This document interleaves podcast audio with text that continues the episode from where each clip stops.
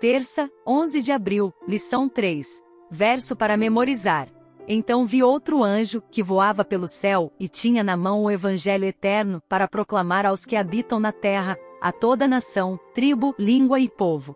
Apocalipse 14, versículo 6. Uma história de graça. As três mensagens angélicas são uma história de graça, são a história do grande amor do Salvador, aquele que nos amou tanto que preferiu experimentar o próprio inferno a ter que perder um de nós. Elas falam de um amor ilimitado, insondável, incompreensível, imortal, infinito. Deus nunca é pego de surpresa.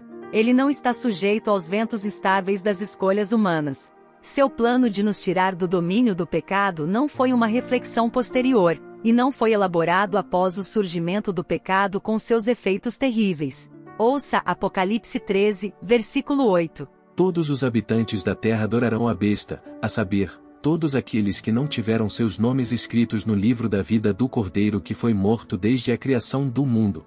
1 Pedro 1, versículos 18 a 20. Pois vocês sabem que não foi por meio de coisas perecíveis como prata ou ouro que vocês foram redimidos da sua maneira vazia de viver, transmitida por seus antepassados, mas pelo precioso sangue de Cristo, como de um cordeiro sem mancha e sem defeito, conhecido antes da criação do mundo, revelado nestes últimos tempos em favor de vocês. Pergunta 3. O que esses versos nos ensinam sobre o plano da salvação?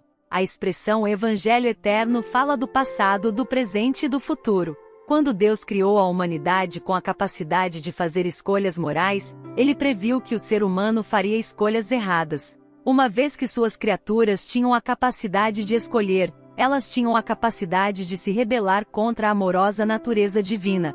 A única maneira de evitar isso seria criar robôs controlados e manipulados por algum plano cósmico. A lealdade forçada é contrária à natureza de Deus. O amor requer escolha, e uma vez que os seres recebem o poder de escolha, existe a possibilidade de fazer escolhas erradas. Portanto, o plano da salvação foi concebido na mente de Deus antes da rebelião de nossos primeiros pais no Éden.